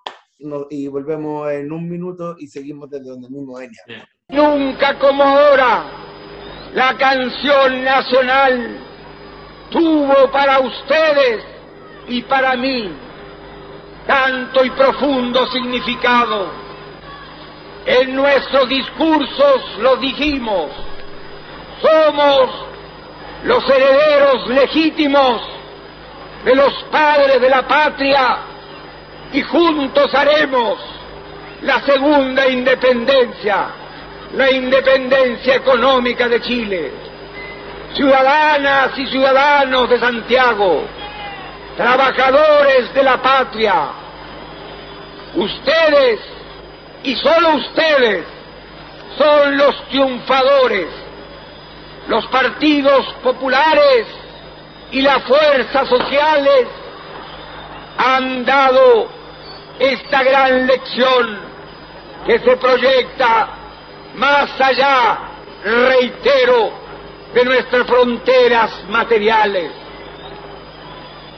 Les pido que se vayan a sus casas con la alegría sana de la limpia victoria alcanzada y que esta noche, cuando acaricien sus hijos, cuando busquen el descanso, piensen en el mañana duro que tendremos por delante, cuando tengamos que poner más pasión y más cariño para hacer cada vez más grande a Chile y cada vez más justa la vida en nuestra patria.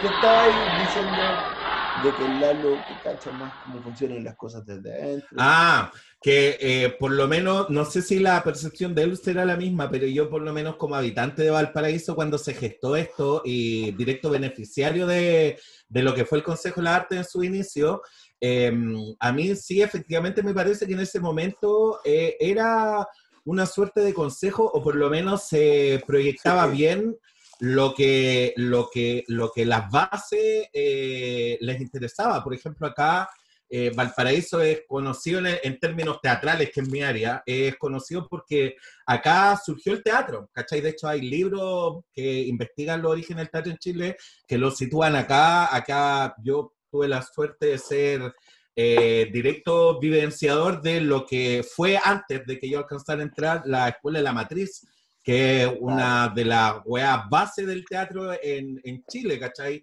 Eh, donde hubo grandes pensadores que todavía están por ahí trabajando a lo largo de Chile. Permiso. Y, mm, adelante. Y resulta que eh, yo veía que, por ejemplo, eh, las distintas compañías de teatro que surgieron acá en Valpo, que habían algunas que llevaban miles de años, como Ateva, por ejemplo, que fue uno de las, realmente de los orígenes del teatro acá, o como lo que quedaba de, o la escuela La Matriz, etcétera, eh, o los alumnos que habían salido de la escuela la matriz tenían la posibilidad de eh, tener directa presencia. ¿Cachai? Por ejemplo, acá hay un teatro, hay una compañía muy icónica de Valparaíso que alguna vez será señalada como digno heredero de lo que fueron los orígenes del teatro acá, que es el Teatro La Peste, que son gente que salió de la escuela de la matriz y que han estado siendo contestatarios mientras eh, estaban siendo beneficiarios, ¿cachai? Gente que no tuvo miedo a, que le arrebataran la teta de la boca por hablar lo que tenían que hablar, ¿cachai? Y que cuando le quitaron la teta de la boca, siguió hablando, ¿cachai? Gente que se la ha ingeniado para seguir trayendo cultura desde el extranjero, para generar cultura acá. Eh, durante el estallido social ellos fueron los que, no sé si recuerdan una icónica imagen que hay de una viejita en la Plaza Aníbal Pinto en Valparaíso, sentada en una mesa tomando té mientras estaba quedando la zorra alrededor de ella, que fue como, todo el mundo dijo como, oh, esta abuelita y la wea, que fue una intervención maravillosa de ellos. Eh, toda esta gente, durante la gestión de inicio del Consejo de la Cultura, yo los vi ahí. Los vi a los músicos de la calle, vi a los artistas callejeros, eh, eh, siendo,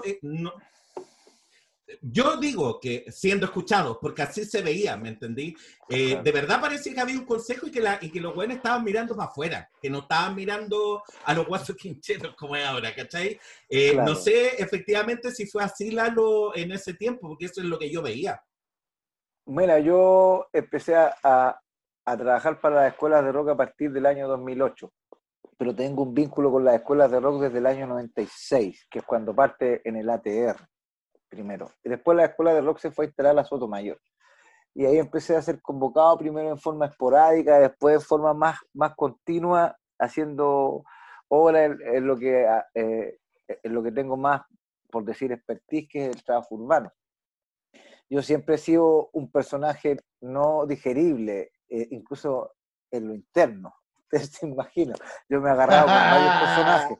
Me he agarrado, pero verbalmente verbalmente, porque, porque también venía una élite de las regiones distintas de Valparaíso, venía de Santiago gente y sigue viniendo a hacerse cargo de weá y, y, con un aire también, sobre todo en el primer gobierno de Piñera, con un aire venimos a cambiar todo, pero al final era pura gente que había estudiado en la Finisterra, entonces el arte se hace en la calle. Pero en ese momento, cuando estaba, por ejemplo, Cruzcoque, había un consejo, había un representante de folclore, había un representante de la, de la orquesta, de la música adopta, del teatro, había, no, no, estoy tan seguro cuántos consejeros y además un cupo que es de la SCE que siempre estaba. Entonces, que no debería estar, ¿ah? porque la SCE es una empresa, pero como los músicos no nos hemos agrupado nunca ni en un gremio, ni en un puto sindicato, ni una hueá, así que nuestro gremio, que podría decir como nuestra FP, va, se va a sentar a esa mesa por nosotros los músicos. Es lo que hay, es lo que hay. Es lo, es lo que hay, bueno, pero ya, no importa. La cosa es que, sí, pero yo siento que para un cambio eh, como el que está hablando el doctor Teo, de un sistema republicano, ojalá un sistema más federal, yo soy muy, muy carrerino, creo un poco en que teníamos que haber sido federales, habríamos sido un país mucho más potente. Pero el consejo es lo que más nos viene porque somos un país que tiene muchas etnias eh, culturales, como hablamos, ¿no? Nortinas, Aymara, Inca, eh, mesonortinas que están en el medio, que son bien extrañas, que son, son místicas totalmente, los diaquitas, son, son, son, son, son, son pueblos muy increíbles, no solo los mapuches, y, no están los mapuches, o sea, el sur está lleno de distintos pueblos que fueron habitando y que, y que obviamente la cultura mapuche un poco hizo como que, como que recicló, pero hay mucho más. Entonces, nos viene primero por una cosa, como pueblos antiguos, un consejo. Y segundo, yo creo que como está la escuela de rock, tiene que estar el tango, tiene que estar la cueca chora. Como está eh, el teatro, tiene que estar el circo, tienen que estar los payasos. Tienen que estar los, tienen que estar todos los actores. Si están los muralistas antiguos como el mono, tienen que estar los cabros que grafitean. ¿Y cómo nos agrupamos? ¿Cómo, cómo decimos? Un gran consejo de cultura donde están los más antiguos, los patos más, todos esos viejos, los que podamos rescatar de los antiguos, no vamos a llegar a Tito Fernández, pero los que podamos rescatar, o sea, los que son... Los que no, hayan sido, los que no estén funados. Los que no estén funados, ya, vamos a llevar un par de cada generación. los grandes Jedi de todos los tiempos, ojalá un Jorge González ahí dándonos también su, su energía eh, en ese sentido, ¿cachai? Y, y ojalá el, no sé, todos los caciques, todos los loncos. a mí me gustaría ver al tío Roberto, a mí me gustaría ver al tío Roberto más que ahí, ¿cachai? Dirigiendo el, el, tránsito. O sea, en el fondo, movámonos para tener dirigiendo el tránsito a los que conocen las calles. O sea, en ese sentido, a la cultura no le viene un ministerio, porque la, la cultura no es eso, la cultura es algo más profundo. Yo creo que es como es más que la educación, porque en la educación vos te adaptáis al mundo externo con la educación. Pero un ah. consejo de la cultura de un país tiene que ver con lo interno también de uno, que, que yo creo que es mucho más potente y que si fuéramos realmente así nazi, pensaríamos en ello. De hecho, esta, polémica, esta polémica tiene que, tiene que servir para pensar eso, ¿no? Eh, el, Jorge González en Independencia Cultural escribió, en el colegio te enseña que cultura es cualquier cosa rara menos lo que hagas tú. Claro. Entonces, esa era la que al revés, eh, es lo opuesto. La cultura es lo que hacemos nosotros. Claro, entonces por ahí es tan vital porque, porque con el mundo global que vivimos, eh, cada día vamos perdiendo nuestra identidad por lo que viene de afuera. ¿Cómo nos defendimos de eso? Pero si vaya a Europa, los que han viajado saben que los pueblos de Europa no están sometidos como los demás. Igual está todo, todo lo que es el mundo occidental norteamericano en todos lados, pero no están sometidos igual que nosotros. Es que ¿sabéis que el, a su música, el, capitalismo para ellos en general funciona bien. Claro. Dice, el capitalismo funciona mal para acá, para abajo, y esa weá tiene que ver en cómo. Que vaya a España, está todo, ¿cachai? Está todo. Pues, lo, moderno con los gitanos, con los andaluz, y los andaluz es callejero, es ladrón, es pues, comerciante también. Entonces, es parte de la idiosincrasia de los españoles y todas sus, porque también ellos son pluritribus. Migrantes, son, migrantes. Claro, los migrantes. Igual eso, y eso es bonito porque tú estás para Cataluña, hablan una weá, en dice otra, los locos respetan sus tradiciones y son súper súper de, su, de sus tradiciones, pues weón. Y se ha Igual eso tiene mucho que ver porque tiene que ver mucho con que eh, los orígenes de mucha de la cultura real acá en Chile, tiene, eh, quiero rescatar un poco lo que decía Lalo de la importancia de la cultura, que la cultura tiene una hueá tan importante que es que eh, la educación viene después de la cultura. Porque si nos vamos para atrás, para atrás, para atrás, para atrás, la educación se formó Después que la cultura, porque todo lo que uno hace, así como dicen que todo lo que uno hace es política, todo lo que uno hace en el entorno de la política es cultura, ¿cachai? no hablemos solamente de lo que es la música, el espectáculo, etcétera. Todo, lo que uno hace, cómo comes, cómo vives, cómo es cultura. Entonces, obviamente, eh, la educación es una manera de eh, cuadrar para enseñar, para, para trascender por medio de la cultura. No está la educación antes que la cultura. La educación surgió para, de alguna manera, cuadrar dentro de lo que se puede, porque la cultura es incuadrable, ¿cachai? Es enmarcable. Eh, para que luego eso se vuelva, claro, la cultura es dinámica, la educación es estructural, ¿cachai? Que surjan eh, tipos de educación que son más flexibles y todo es una weá, pero en términos eh, concretos, primero tienes que eh, generar cultura para que luego se convierta en educación, ¿cachai? Entonces es súper importante, por ejemplo, yo quería acotar, ya que está aquí Cristóbal, que tiene que ver con los chicos de Santa Fe y todo, a mí hay un fenómeno cultural que me llama mucho la atención de la cumbia, eh, de la cumbia, a mí me gusta decirle como la nueva cumbia o la cumbia moderna, que no tiene la cumbia anterior, que no tiene Tommy Ray, que no tiene los Vikings 5. Y que es que, si bien la música como eh, per se, la cumbia chilena nueva, no tiene a lo mejor un, eh, en, términos globales, ¿no? que no suene como despectivo ni nada parecido, no tiene un contexto, no es como escuchar a los prisioneros, ¿me entendí? O no es como escuchar a, a las bandas, a Damas Gratis, ¿me entendí? En, en Argentina, que que como que las letras muchas veces tienen un discurso. Pero sin embargo, con la gente de la cumbia hay una weá que a mí me llama mucho la atención y que valoro caleta. Y es que cuando están en el escenario y tienen que hacerlo, no le tienen miedo a mostrar cuál es su bando. ¿Cachai? No le tienen miedo a, a, a enjuiciar, a dar discurso, ¿cachai? A, establecer cuál es su postura frente a lo que está pasando. Y eso también es cultura. Siempre surge ese debate de, bueno, pero ¿el artista tiene o no tiene que manifestar una postura? Por supuesto que sí, pues, weón. A lo mejor no en lo que tú dices, ¿cachai? No es necesario que tu música hable de la weá. No es necesario que yo como comediante, por ejemplo, vaya y todos mis chistes sean chistes políticos y todos mis chistes ataquen a la weá. Pero sí es importante que cuando estoy haciendo un chiste, ese chiste tenga un fondo.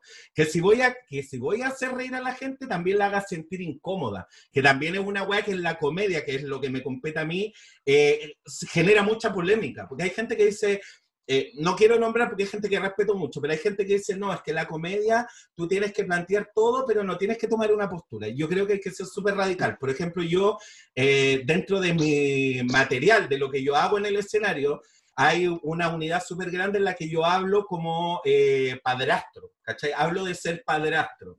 Y eh, es una rutina súper cruel, ¿cachai? Es mucho humor negro y, y ah, eh, si tú miráis la primera capa me estoy burlando un poco de mi jastro, ¿cachai?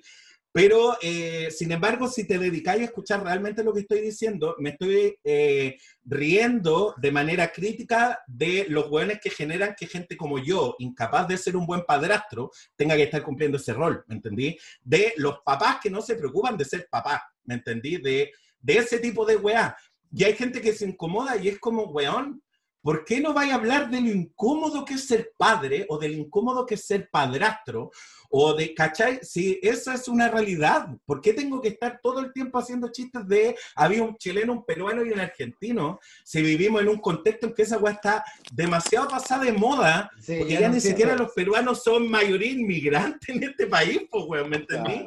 Es como, no tiene lógica, ¿por qué me voy a estar riendo? Del compañero migrante, si en verdad me puedo estar riendo de buenas que de verdad lo merecen, como esos culiados que evaden sus responsabilidades económicas con su hijo. ¿Me entendí? Entonces, eso es, ¿por qué hago? Porque hablo de esto en particular, aparte de porque es mi área, porque también siempre se habla mucho como de, del humor en el Festival de Viña, de cómo enfrentan ciertos paradigmas o cierta, eh, cómo enfrentan cierto eh, crítica al poder, etcétera a mí me parece que ya también hay, un momento en el que uno también puede en el escenario hacer algo y fuera del escenario también ocupar la vitrina que tenéis, por ejemplo, no es mi caso, pero cuando tenéis miles de seguidores en redes sociales, es súper importante que la gente sepa qué opinas respecto a cosas que no estáis hablando en el escenario.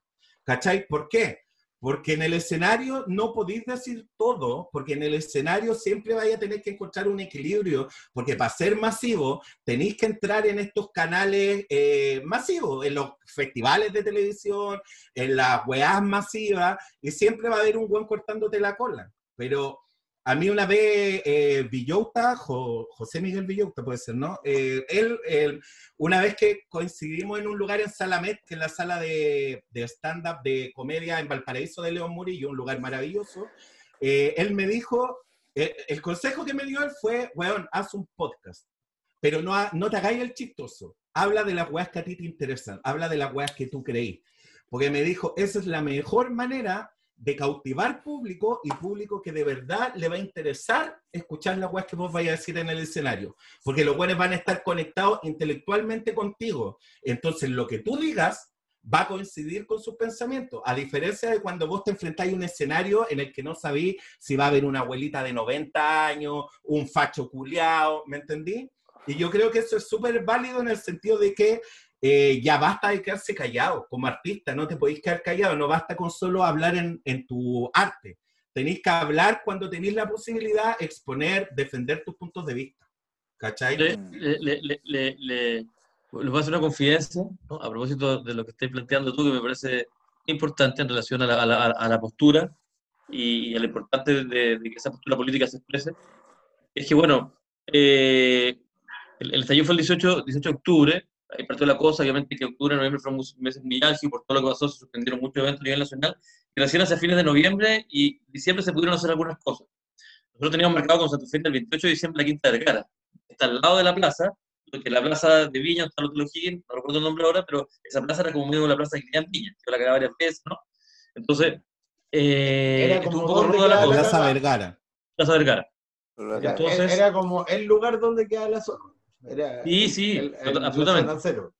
Sí. sí.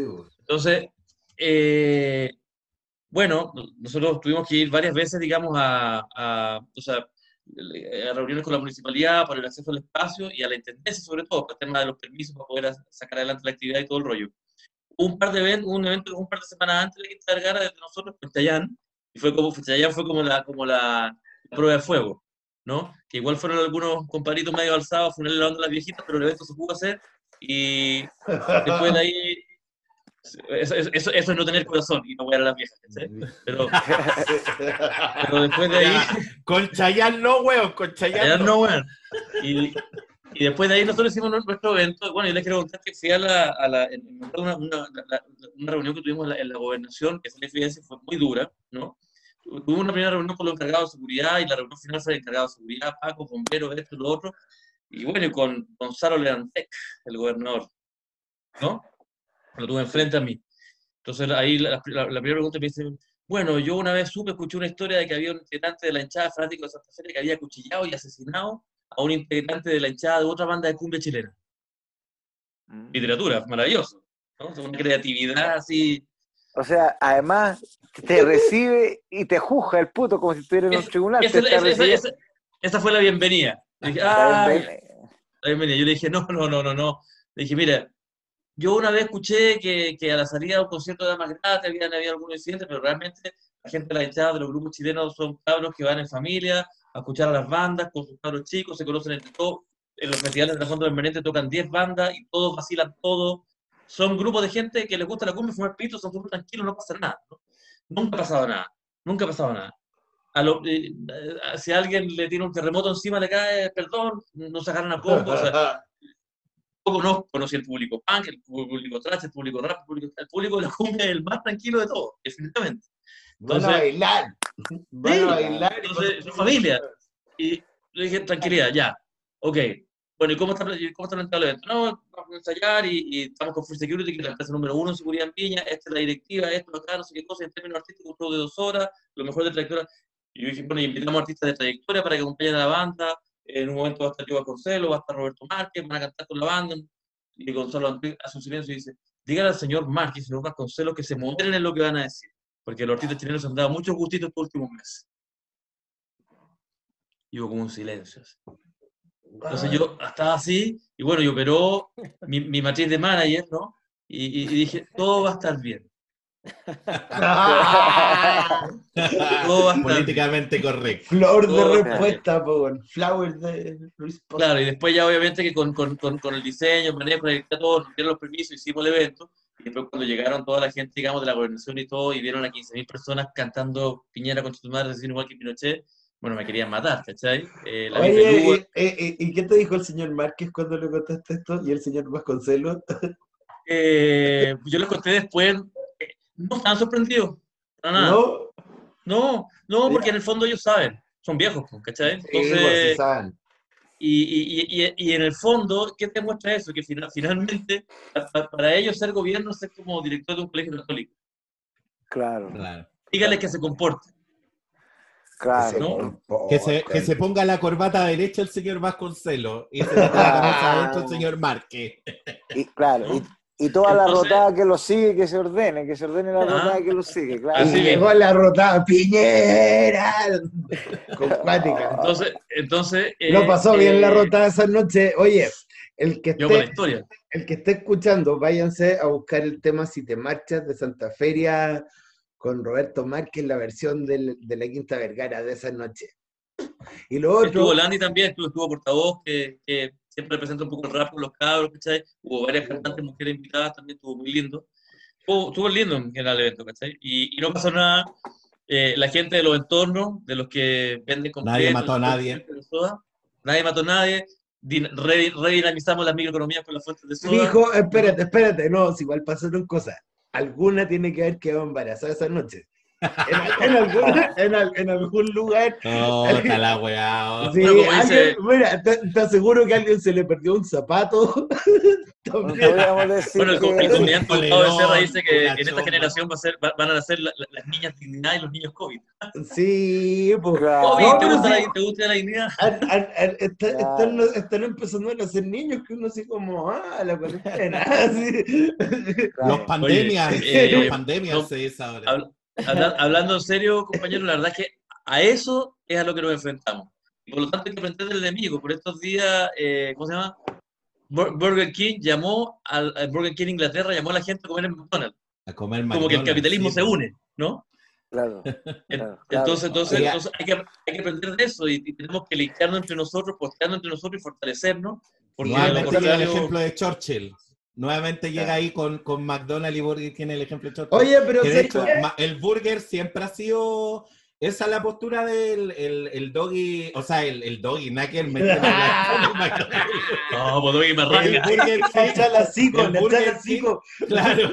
El Burger King siempre ha jugado un poco, el, el Burger King es a nivel internacional un poco el, el, el, tío Wom de la wea, ¿cachai? Hace como lo que aquí a nivel nacional hace el tío Wom, demostrarse como rebelde, como solidario, eh, porque también eh, ellos también suelen llamar a no consumir Burger King y sí consumir McDonald's, el día que hay esta campaña icónica y a esta altura del McDonald's que cada Big Mac que compráis va, o cada cajita feliz, no sé, va destinada a una fundación determinada de, gente enferma, etcétera, ¿cachai? Es como una, como lo que digo, como el, como el tío Womo, como lo que fue Virgin en su momento, es una, no, no deja de ser una jugada económica, ¿cachai? Una ah, jugada comercial. Verse amigable, verse asequible, verse solidario. Verse punky. Cuando se siguen cagando a, su empleado, a sus empleados, ¿cachai? Y, verse punky, ¿cachai? Venir a, agarrar como los valores de la web que nosotros hemos construido desde las bases, desde las calles, desde la gente, ¿cachai? Porque en el fondo el, la actitud punky, yo siento para los artistas como de, la, de las generaciones de nosotros, eh, tiene harto que ver con que eran los medios que teníamos y era, tuvimos que aprender a ser buenos busquillas y ahora a esa altura, eso también construyó, hizo un, un grosor de la piel, pues, ¿cachai? Salimos en Pero eso... los, artistas son antibalas, pero expresan las circunstancias y ese es un capital cultural que es nuestro. ¿cachai? Y que pero eso cada vez que quieren vienen y se lo llevan. Así el ejemplo más dramático es, una es la que él con la pero Sí, la apropiación contracultural, en el fondo es lo que pasó, por ejemplo, en la época de los Sex Pistols, cuando la discográfica y toda la maquinaria que había en torno a la música decidió mostrar y darle potencial a esta banda rebelde, que en verdad eran un montón de cabros chicos eh, que, que, cacharon que les gustaba drogarse y hablar weas, pero que no hacían nada, pero que fue una muy buena herramienta para callar bandas que de verdad estaban haciendo la diferencia, como por ejemplo Crash que son realmente los padres del pan, ¿cachai? Bueno, que mientras hablaban de contracultura, la vivían, pues, que vivían en comunidad, que cultivaban sus alimentos, que editaban fanzines, que generaron una discográfica, donde editaban a otras bandas que estaban surgiendo. Oye. Pero no, pues mostremos a los Sex Pistols porque Sid Vicious es súper loco, ¿cachai? Ya, pero esa weá ya no tiene por qué pasar, porque de hecho eh, ahora el, el paradigma un poco cambió, al menos es lo que conozco yo y el, y el Lalo y el Cristóbal, que es como la música, porque ahora nosotros ya, ya no hay intermediario. Ya la compañía, uno mismo y, y las canciones. Claro. Y, tú la, la, línea editorial la trazáis tú mismo. Ahora, lo, chiquillos, chiquillos, yo me despido. Nos vamos a quedar sin abogados. Se va. Sí. Tengo que ir, me están tirando de la jeta ya. No, ya. ahí lo La jefatura. La jefatura. Váyase, jinetas son jinetas. Oye, pero la ministra no dura una semana más, eso tenganlo claro. Eso, eso. Ojalá que. Apuesta, ojalá. Ahí, Apuesta- Lalo, por Cristóbal, su- ahí, postúlense a la constituyente, que necesitamos gente de verdad en la cultura, si no vamos a seguir eh, viendo ministros de mierda en, en el área tan importante como la cultura. Sí, no, hay que pelear por la cultura. Buenas noches, maestro Teo, Teo el. Oye, hermano, un gusto haber estado con ustedes.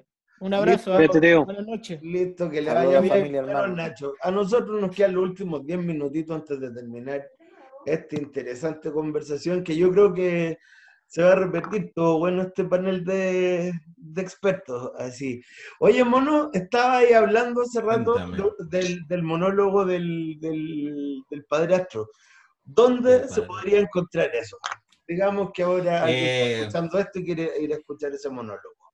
Bueno, la verdad yo estuve desde que partió la pandemia, literalmente, desde la primera semana de cuarentena, estuve 10 semanas consecutivas haciéndolo online, porque yo obviamente ven- vengo del bar, ¿cachai? Ese es mi, ese es mi, mi hábitat, ¿cachai? Pero eh, yo apenas, se- apenas caché que estaba quedando la cagada, me, me monté parte de lo que pueden ver acá, que es como eh, me armé un estudio en la casa de, para hacer podcast y para el otro lado que ustedes no lo están viendo, un estudio para, de televisión, entre comillas, que es donde hago mis shows. Eh, yo ahora a final de mes eh, vuelvo con un pequeño y humilde taller de stand-up para gente principiante y vuelvo con mi show, que estuve dos meses parado, estuve haciendo mi show independiente y también estuve en la maratón de comedia y en Humor con Amor, que fueron eventos a beneficio. Y eh, vuelvo a finales de noviembre, las entradas eh, van a estar online, qué sé yo. Si la gente le interesa ver eh, parte de lo que comenté delante y de lo que hago, eh, me pueden seguir en Instagram principalmente, que es como mi red principal, arroba monomonje, con G de gato. Mono. Monje. Ahí voy a estar eh, publicando el afiche nuevo, las fechas, etcétera, y entrada súper asequible. Y si alguien quiere verme y está muy cagado, está sin pegue la weá, puta que me hable por interno, porque obviamente parte de la solidaridad también es entender que hay gente que no puede pagar por el arte y está súper bien. ¿cachai? Eso, Pero hay que, que no poder- sean, pero que no sean muchos y que no sean muchos. Sí, Que no- sí. Que no abusen, que no, no, abusen. si que le alcanza para las piscolas, Puta, ¿cómo no les va a ¿sabéis alcanzar para ver al mono? Si le ¿Sabéis alcanza a ver a comprarse Eh, el, el creepy a los hueones antes Sí, de. De- después el mono, lo- el, el mono agrega solidariamente a ese compadre y lo está viendo online y mientras lo ve, el tomando, chupando. Puta, ¿sabéis qué? Yo- la verdad, la verdad, yo, eh, si bien hay un tema de sobrevivir de por medio, un tema económico, yo he hecho caleta de veces show online gratuitos para probar material, por ejemplo, y que ahí yo insto a la gente que de verdad no puede pagar plata a que aproveche esas instancias, que son shows más cortitos, hago de 20, 25 minutos. Yo después de mis shows, por lo menos en la temporada anterior, que hice de ch- 10 shows de corrido, eh, también siempre doy un daba una instancia al final para que la gente que estuviera viendo el show y tuviera un emprendimiento generaba como una especie de conversatorio con el público, ¿cachai? Y, Sí, a- y la gente publicaba sus emprendimientos, hablaban entre ellos, qué sé yo, porque para mí eso igual es importante, ¿cachai? Yo, por suerte, si bien vivo de la comedia, eh, tampoco... eh, no necesito un- una weá impresionante, una cantidad impresionante de dinero para vivir, ¿cachai? Entonces, pues, en verdad no me complica tanto, claro, ojalá que también haya gente que pague su entrada, pero, pero bienvenido a la gente que no pueda, eh, de verdad que me escriba por interno y no hay ningún problema. Listo. Al, al mono hay que estar aguja porque vienen unos shows online, viene, Viene un con- show, viene un show online navaja. Sí, el mono con navaja. Viene un show online brígido que es el de los Santa Feria. Lalo, mira, acaba de sacar un, acaban de sacar un disco que se llama Cumbia Casera, ¿cierto, Cristal? Sí. Son canciones que grabaron en la pandemia, los artistas están todos en, en onda de con- creando arte, yo creo, pues, ¿cachai? Y los Sí. Santa Fe se sacaron un disco tremendo que lo fueron sacando más encima de a poco. Todos los días iba saliendo uno o dos singles más. Hay uno que me encanta, que es Tonto, ¿cómo se llama? Tonto y herido, ¿no? Tonto y herido, sí. Ya, es muy distinto. es- es- están intentando música nueva, bueno. Bacán. ¿Qué se, ¿Qué se puede esperar cuando es donde están las entradas? Cuéntate de ese rollo, Cristóbal. Puta, bueno, es el, el- el lanzamiento del disco que, verdad, fue bastante una proeza tecnológica, ¿cachai? Los cabros ya tenían un poco la onda de, ¿cómo se llama?, de, de trabajar maquetas online, ¿cachai? De mandarse una maquetita, una pista, ¿cachai? para, para una, vez llegar al ensayo, al ensamble con los 10 o 11 músicos y, y, estar un poco más avanzado. Nosotros, te digo, hace 15 años con Santo Domingo no existía y, era como que todo se veía en la sala, ¿cachai? Entonces, poder mandarse maquetas previas durante la semana, como que avanzáis en el trabajo y llegáis a, trabajar en la sala con más, más avanzado, más cachando más para dónde va la máquina, ¿no? Ah. Entonces, pero ahora con el contexto lo que hicieron fue llevar eso como a otro plano, lo que les faltaban máquinas se las consiguieron y aprendieron a utilizar el Logic. Entonces, en el fondo, bueno, fue como mandarse bases para allá, pistas para acá, grabar los bronces, esto, y todo eso recaía en Mauri, el guitarrista, ¿no? Lo conoce. Y en el fondo Mauri de alguna manera ordenaba y montaba todo. Y por lo menos dos, dos sesiones a la semana se juntaban todos a través de Zoom a escuchar los montajes y a decir, subamos esto, agreguemos esto, a hacer la producción entre todos. Yo participé de alguna y era bien loco, Como, era como un ensayo, pero en Zoom y auditivo y con N concentración, que le pusieron una pega de chino, le pusieron, le pusieron, le pusieron varios meses, unos cuatro meses, los, meses más duros de cuarentena, y lograron armar un disco, nueve temas. Y nada, pues se fue, fue, salió online hace como un mes, empezó a tirar tema por tema, la gente enganchó muy bien. Y cuando se levantaron las cuarentenas, bueno, se dio la posibilidad de hacer una, una sesión a propósito del disco, hicimos un estudio del tour, sanitizamos todo, lo hicimos exámenes, eh, tomamos protocolos para pa resguardarnos entre todos y se hizo una sesión. Bien higiénica, una sesión muy higiénica. Sí, es que, igual, es, igual es un equipo grande entre audiovisual, músico. Gente. Con amonio cuaternario, todos los cabros rociados. y sí, ahí todo sanitizado.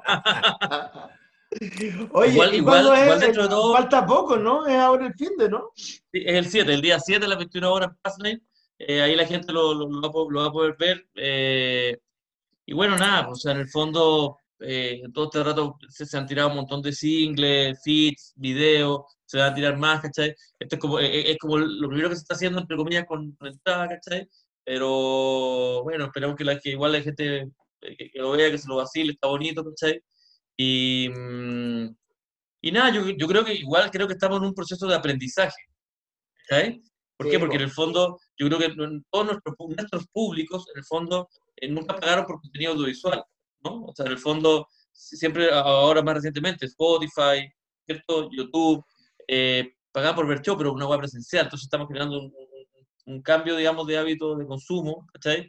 Eh, y una entrada, por una entrada pueden ver cuatro o cinco personas, un grupo familiar, ¿no?